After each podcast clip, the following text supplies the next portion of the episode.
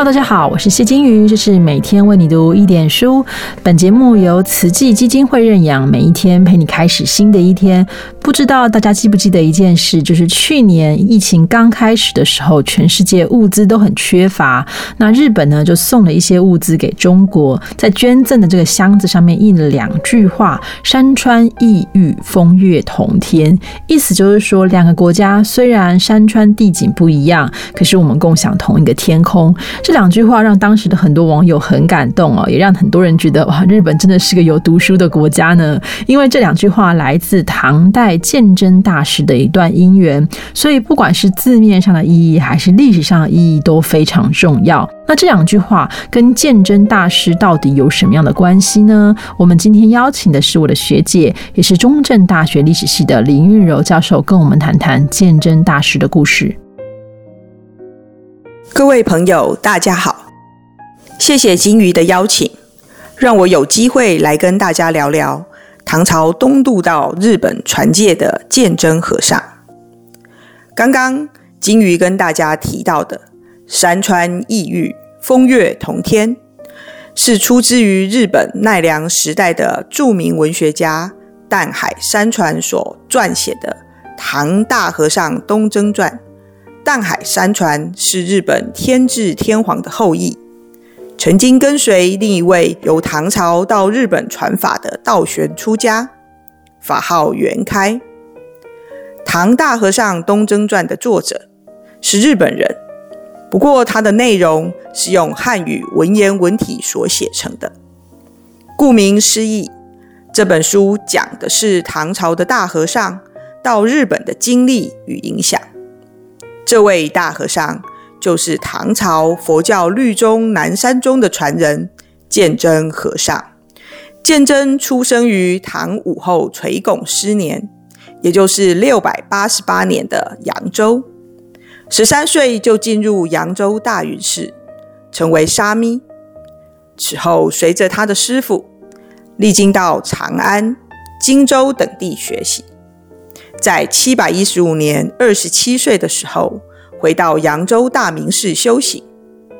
鉴真在四十五岁就成为扬州的佛教领袖，大明寺的住持。根据文献记载，接受鉴真传戒的人前后达到四万多人。当时的人们称誉鉴真是江淮之间独为画主。他的地位可以说在江南地区无人能出其右。这样一位在唐朝地位崇高且备受尊敬的大和尚，在七百四十二年五十四岁时，决定要东渡到日本，传授真正的佛教，为日本信徒受戒。而且他前后总共经历五次东渡失败。经过了十一年，才在七百五十二年十一月中旬，秘密搭上第十次日本遣唐使的回国船只。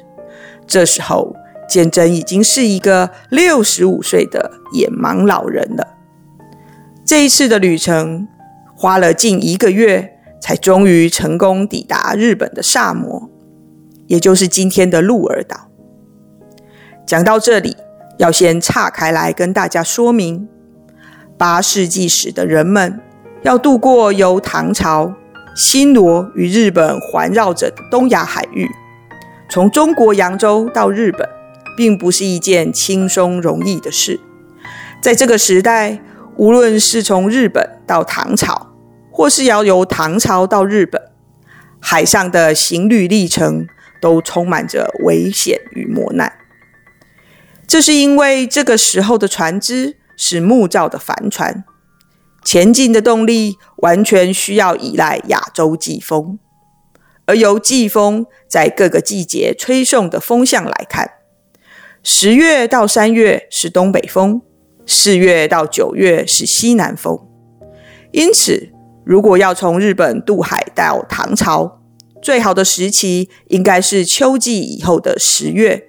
到隔年三月间，而由唐朝到日本，则是以四月到九月间，尤其是六七月的时候最为合适。但是这个时候又会有台风的影响。八世纪时，在东亚海域上航行活动的人们还不能掌握季风的规律，所以我们可以看到，历史上日本派遣到唐朝近二十次的遣唐使团中，常常因为在不对的时间出发，遭遇许多海上行旅的风险。原本由四艘遣唐使船组成的使节团，最后能抵达唐朝的。往往只剩下一两艘船，其余的船只与船上的人们都在海上遭难湮灭了。当然，从唐朝赴日本也是常见到如此的情况。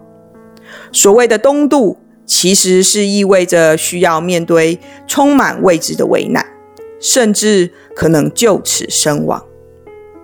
事实上，鉴真所搭乘回日本的遣唐使节船。原本有四艘，但最终也只有两艘抵达日本。回过头来，我们可以一起来想想，在唐朝备受尊崇的律宗高僧鉴真和尚，为什么甘愿放弃在唐朝的地位与影响，要冒着生命危险决意东渡呢？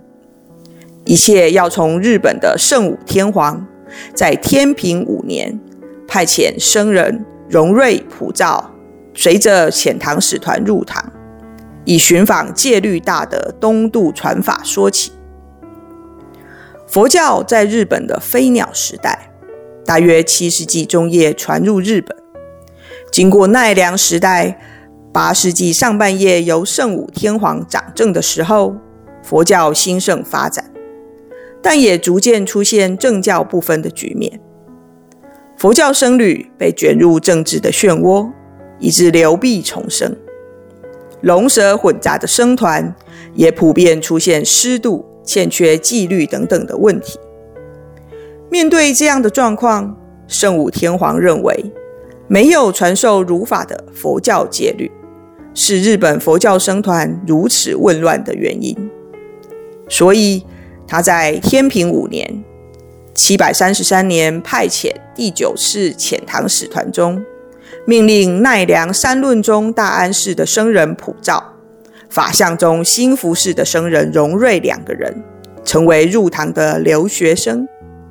主要就是因为体认到日本佛教戒律不完备，希望荣瑞、普照两个人到了唐之后，能够寻访聘请合格的传戒师。到日本传授戒律，普照与荣瑞这两位日本僧人，带着朝廷与佛教界给予的使命抵达唐朝，才知道原来唐朝各寺院的高僧大德都以戒律作为入道之正门，如果有不持戒的人，是被僧团所不齿的，他们才认知日本没有真正能传戒的人。进而深切地体悟到，他们的使命对于日本佛教的存续极其重要。普照与荣瑞先请洛阳大福仙寺的道学律师，随着这一次的遣唐使团回日本，而他们两个人则继续留在唐朝，四处寻觅愿意到日本传戒的高僧。十年后，普照与荣瑞来到扬州。当时鉴真就是在扬州大明寺为僧众讲戒律，普照与荣瑞到大明寺顶礼鉴真，说明佛法东传到日本，虽有其法，但无传法人，请求鉴真能到日本传授戒律。根据《大和尚东征传》的记载，鉴真听了荣瑞、普照的请求后回答：过往。我曾经听说南岳慧师禅师辞世之后，托生成为日本国的王子，兴隆佛法，嫉妒众生。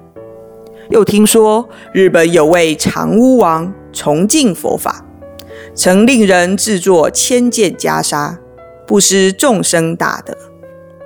袈裟上面绣有四句诗：“山川异域，风月同天，祭诸佛子。”共结来源，由此看来，日本应该是佛法兴隆的有缘之国。接着，见着稳坐下的弟子，有没有人愿意去日本传布戒法？结果弟子们没有任何人回应。许久之后，还有位叫祥彦的弟子站起来回答：“我听说到日本要渡过浩渺沧海，一百个人中没有任何一个人可以平安抵达。而且《涅盘经》说，人生难得，中国难生。我们的道业修行也还没有完备，所以大家不敢答应。”鉴真听了之后再问。有没有人愿意去？还是没有人回答。最后，鉴真开口说：“为是法事也，何惜生命？诸人不去，我即去耳。”意思是，为了佛法，纵使海天远隔，沧海浩渺，也不应练习生命。既然你们不去，那么就我去吧。听到鉴真这样回答。包含祥彦在内的二十一名弟子才决定与鉴真重新赴日。鉴真决定赴日后，开始动用能够掌握的资源。他造船、备齐相关佛教经典、文物，购买各种物资，甚至还招募工匠组队，积极准备东渡事宜。但是，一切并没有如想象中顺利。就像前面所说过的，鉴真从七百四十二年决议赴日后，历经过五次失败。第一次东渡还没有起行就遭到诬陷，第二次东渡刚出发就触礁，第三次出船船搁浅而流落荒岛，第四次被徒弟报官出卖而未能成行，第五次遇上台风。在海上漂泊，餐风饮露，最后漂流到崖州，就是今天的海南岛，再辗转回到扬州，终于在七百五十三年第六次才排除一切的阻挠，搭乘上遣唐使的归国船只，成功东渡。到达日本后的鉴真，原本派遣荣瑞与普照入唐的圣武天皇，已经退位。成为上皇，在位的是孝谦天皇。圣武上皇与孝谦天皇对于鉴真百般礼遇，命他驻席在国家官事东大寺，赐给鉴真传灯大法师的封号，尊称鉴真为大和尚。与当时另外一位本土华严宗大僧都梁变一起统领日本的佛教事务。过往。日本的僧人采行的受戒方式，是源于《梵网经》所说的：“若无戒师时，可以在佛前致誓而受大戒。”鉴真在日本后，孝谦天皇下令，至今以后传授戒律，一任和尚。这样的举措引起日本僧人致誓受戒派的激烈反对。于是，鉴真决定跟反对派在新福寺公开辩论。在辩论中，鉴真做出让步，承认治世受戒仍可存在，但是作为正式认可的具足戒，必须要有三师七正。结果，反对派都被他所折服，舍弃旧戒。鉴真于是在东大寺中起坛，为圣武上皇。光明皇太后以及孝谦天皇以下的皇族和僧侣约五百人受戒。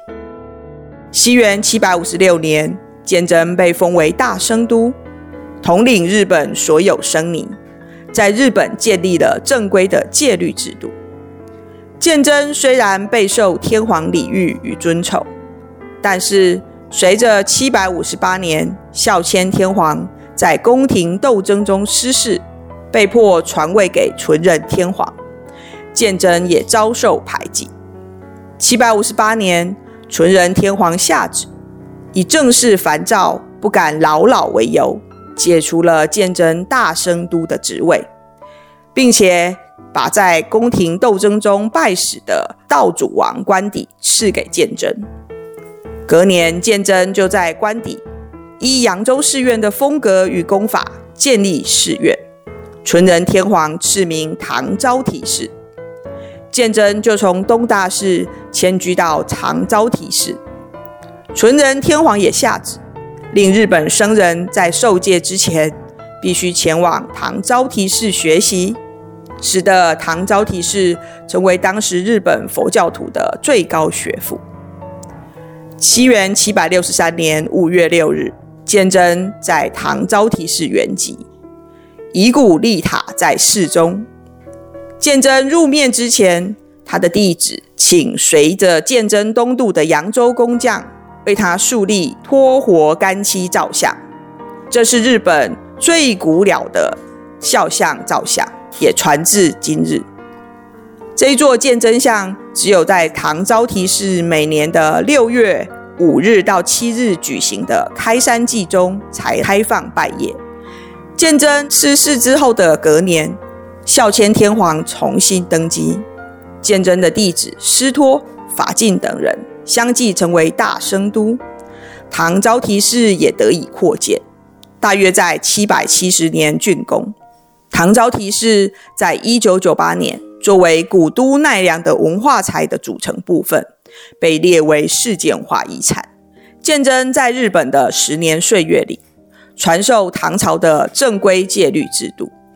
又分别在奈良东大寺、竹子观音寺以及立木下野药师寺设立戒坛，这三地号称为日本三大戒坛，是最曾开创日本天台宗之前日本僧尼正式受戒的指定场所，也因此鉴真被尊称为日本律宗初祖。另外，在唐招提寺中也建有一座戒坛，现在。还存在于寺中。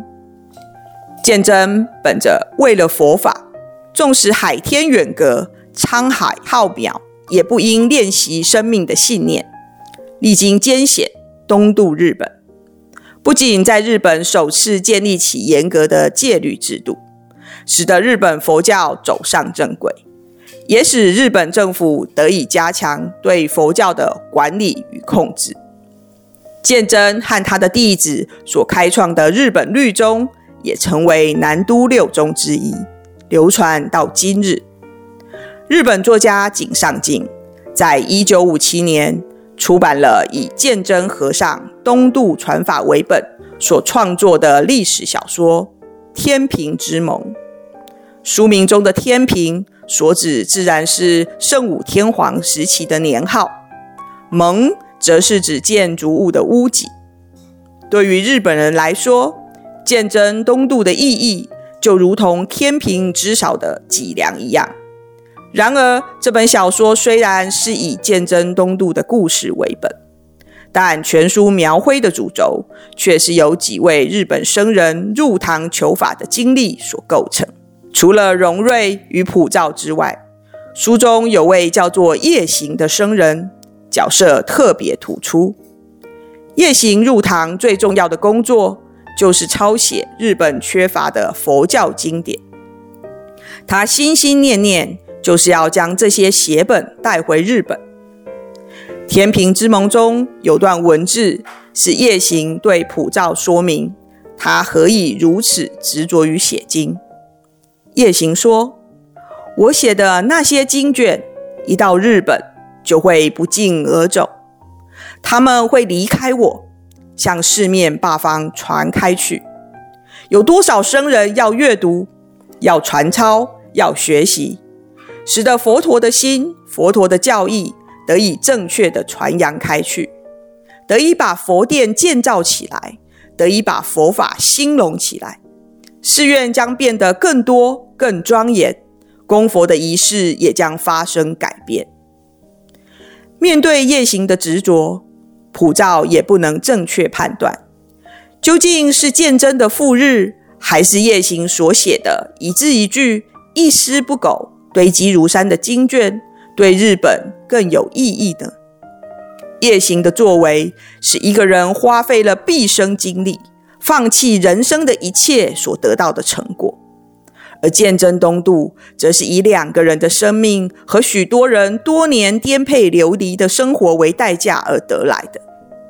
普照说：“我想象这样的事，已经已经有很多日本人经历过，不知道有几百几千人葬入海底之中，能活着回国的人很少。一国的宗教学问，无论在什么时代。”都是这样孕育的，是依靠着许多人的牺牲而来的。我们幸而不死的话，都应该好好用功。像鉴真、荣瑞、普照、夜行这样的人，之所以坚持信仰、执着信念，甚至不惜牺牲生命，从来都不是为了一己之私，而是为大众行利他之事。在疫情之下惶惶不安的我们，或许无法跳脱独善其身，但至少也要相信，还有些人存有公理与仁慈的德性，爱人如己，能以兼善天下为己任，尽心尽力为大众行利他之事。谢谢大家。谢谢林教授的分享。如果疫情之后比较和缓，可以出国的时候，大家不妨到奈良的唐招提寺走走。如果是每年六月六日前后，大概一周的时间，你就有机会看到唐招提寺的镇寺之宝，也是日本的国宝，就是鉴真大师圆寂之前弟子们替他立的一个塑像哦。除了这个法相庄严之外，你也可以感受到，就算眼睛看不见，就算已经年迈，还是要继续弘扬。佛法的慈悲，当然今年的时间已经过了，希望我们明年有机会的话，可以去奈良看一看喽。明天见，拜拜。